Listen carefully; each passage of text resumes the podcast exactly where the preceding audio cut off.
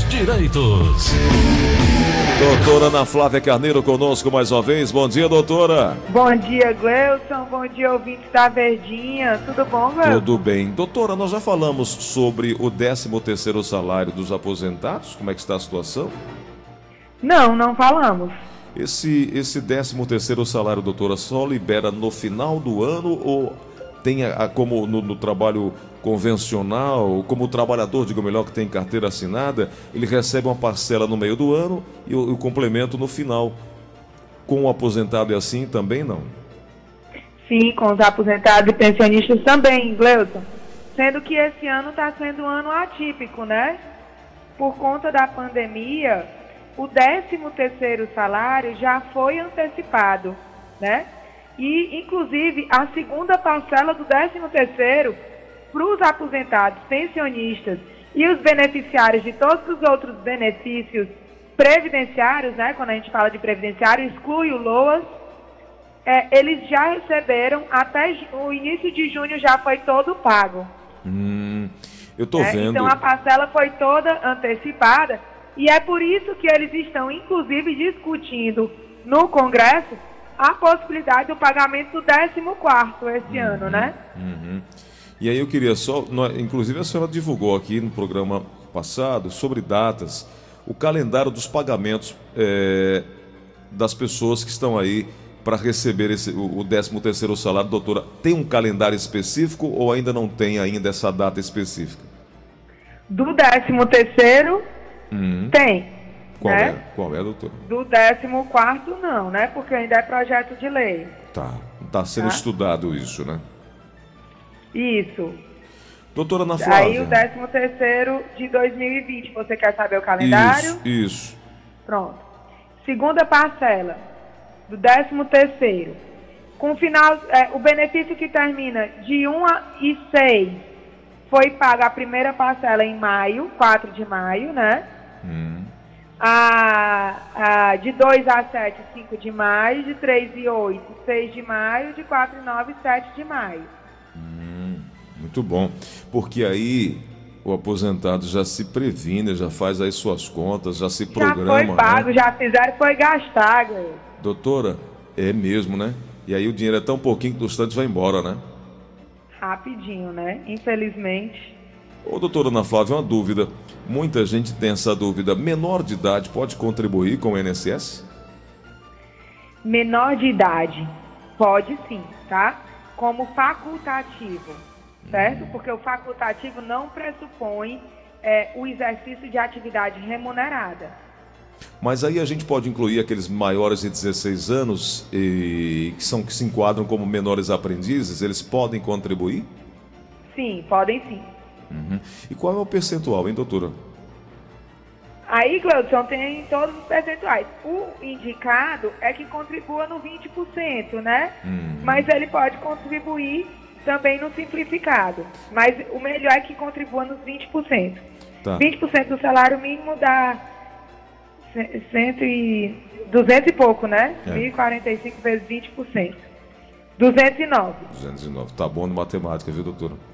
Doutora, e aquele que não tem renda, mas deseja se, se programar? É um jovem com 16, 17 anos que não tem renda, não trabalha, apenas estuda, mas recebe uma mesada e pensa já no futuro. Ele pode contribuir? Pode contribuir. Todo mundo pode contribuir para o INSS, Gleudson. Inclusive, quem recebe o LOAS também pode contribuir, tá? Uhum. Mas é sempre é, bom consultar ou o próprio INSS ou um advogado ou a defensoria o melhor, a melhor forma de contribuir. Hum. Por que, que eu digo isso, Glúcio? Por exemplo, porque quem recebe LOAS não pode contribuir com aqueles 5% do facultativo de baixa renda. Sim, sim. Porque pressupõe que ele não tem renda. Mas ah. ele recebe LOAS, então ele tem renda, não é? Uhum. Então é Entendi. é bom sempre consultar um especialista antes de começar a contribuir para evitar erros. Diferentemente de quem é empregado, né, Gleuton? Porque empregado a empresa paga, paga tudo direitinho. É. Ô, doutora, a senhora fala que a partir de qualquer idade pode contribuir, mas A partir dos 16. Ah, tá. Porque a lei estabelece a idade de 14 anos para inscrição como segurado facultativo, facultativo, né? Facultativo, E limita essa idade em 16 anos. Aí eu, eu tô vendo que, apesar da alteração promovida em 98, a idade mínima de 16 anos permitida, a filiação da condição de aprendiz, por exemplo, a partir de 14 anos, 14 anos, as leis de custeio de benefícios não tiveram suas redações totalmente adequadas aos novos limites. Isso não me parece uma, um, uma antinomia aí, doutora? Uma... Pois é, Gleuton. É aquelas coisas que acontecem com o INSS, né? Uma lei diz uma coisa, eles aplicam outra. Uma contradição. Então, pra... Exato. Então, é interessante começar a contribuir com 16. Lembrando, Gleuton, um adendo a essa informação, tá? Que foi decidido recentemente pelos tribunais superiores que o agricultor, a partir dos 12 anos de idade, pode ter atividade rural reconhecida. Tá, muito boa informação. Tá? Porque aí o pagamento do contribuinte urbano é 16. Mas o agricultor que. Porque a gente até falou, não foi, Gleuson? Que começa a trabalhar na roça desde cedo, vai com os pais e tudo. A partir dos 12 anos pode ter o tempo de atividade rural reconhecido. E essa informação, Gleuson, é muito importante porque com a reforma da Previdência, é, muitas pessoas estavam muito perto de se aposentar e não completa o tempo porque mudou a regra. E se essa pessoa, mesmo com 12 anos de idade, tiver algum tempo de atividade rural, esse tempo de atividade rural pode complementar o tempo urbano e dar o que se chama de aposentadoria híbrida. Sim, certo, certo, entendi. Muito claro, muito claro. Doutora, vamos aqui nas perguntas. Com certeza, Gleison. 3261-1233, 3261-1333. Alô, quem fala? Alô? Oi, quem é? O Barroso. Diga lá, meu amigo Barroso, qual a pergunta? A pergunta é o seguinte, ela foi porque for dois? Ela falta ba pagar. Barroso. Pagou 13 anos. Barro, vamos tirar o Barroso do ar, a ligação tá dele está ruim. É, tá Barroso, tá refaz a ligação, por gentileza. Vamos para o outro ouvinte agora. Alô, quem fala? É, é a Francisca aqui de Horizonte. Diga, querida, qual a pergunta? É, eu, eu, gostaria só de perguntar aí à doutora se uma pessoa que recebe pensão é, é, a partir dos 21 anos se já para de receber. Doutora? Exato, Gleuson. É, tem muitas perguntas, tem muitas pessoas que têm a dúvida, ah, eu sou universitário, pago a faculdade, consigo estender minha pensão por morte, ou minha pensão por morte até os 24 anos, que é o período que eu tenho, que eu estarei concluindo a faculdade? Não, tá? É, é, é, o que se pode estender é a pensão alimentícia. A pensão por morte, ela é efetivamente é cessada aos 21 anos de idade. Aos e 21. aí, no caso, Gleuton, aos 21. Uhum. E aí, no caso, Gleuton, se tiver outros dependentes que rateiam essa pensão com a pessoa que completou os 21 anos, vai para a, a, pensão vai para o outro dependente, né? Uhum. Perfeito. A cota parte. Perfeito.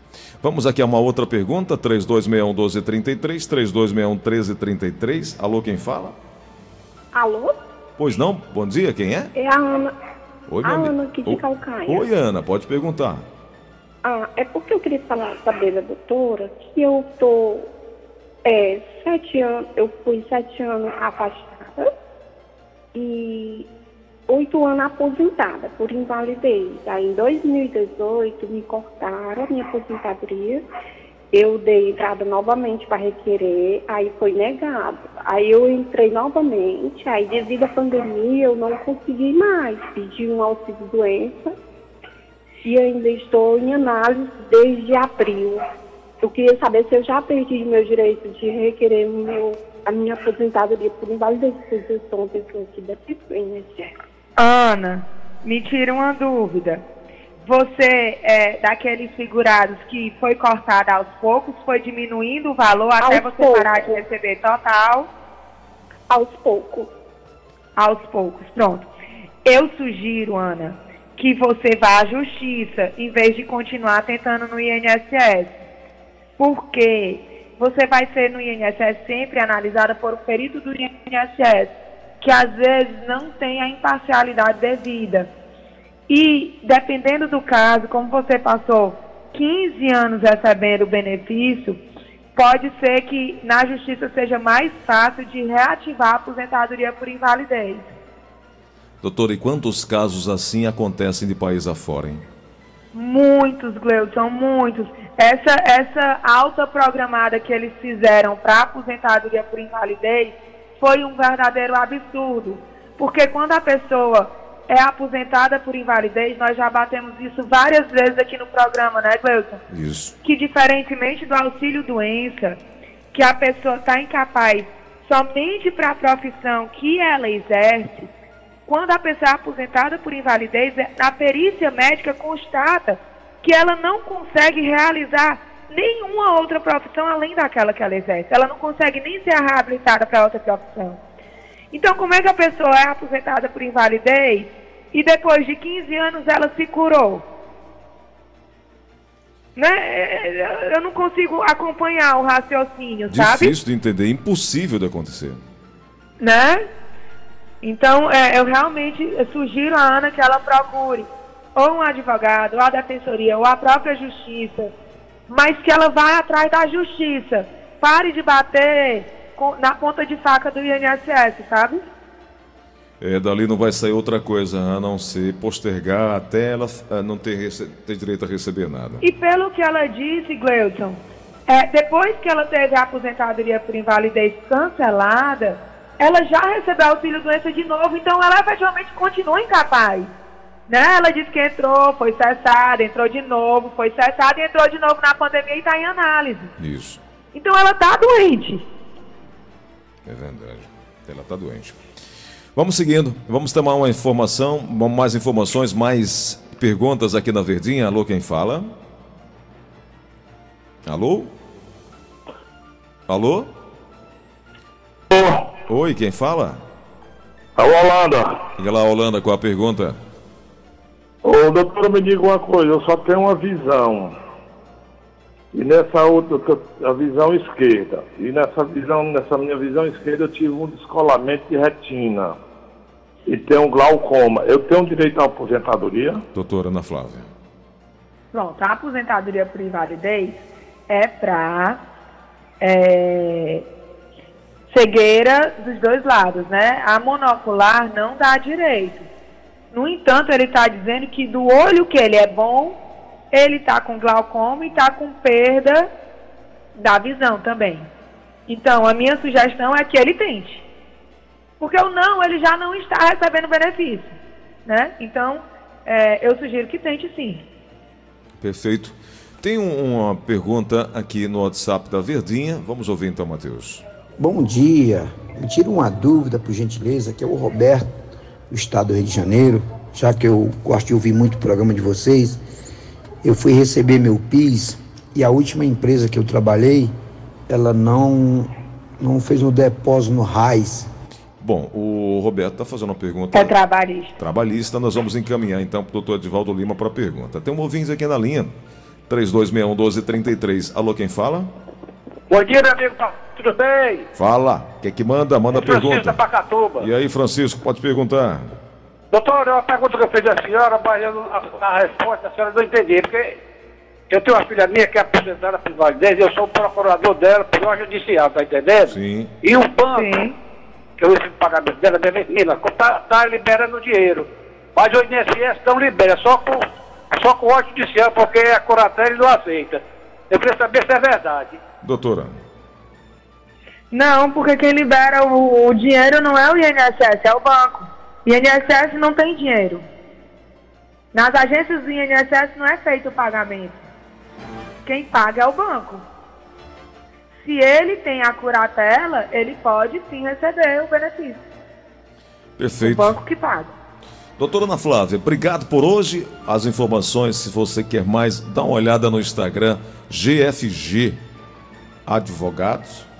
Advocacia. Advocacia e você vai encontrar uma série de postagens importantes, posts importantes para você ter mais informações a respeito do seu direito previdenciário. E também tem um telefone disponibilizado que é o 996863123. E aí você vai ter mais informações. Doutora Ana Flávia, quarta-feira a gente volta e vamos trazer mais dúvidas para as pessoas é, é, que estão precisando dessas orientações do direito previdenciário. Obrigado por hoje, viu, doutora? Eu que agradeço, Gleuton. Fiquem com Deus. Um excelente final de semana. Tudo de bom e até quarta. Até quarta, 9h46 agora. Seus direitos.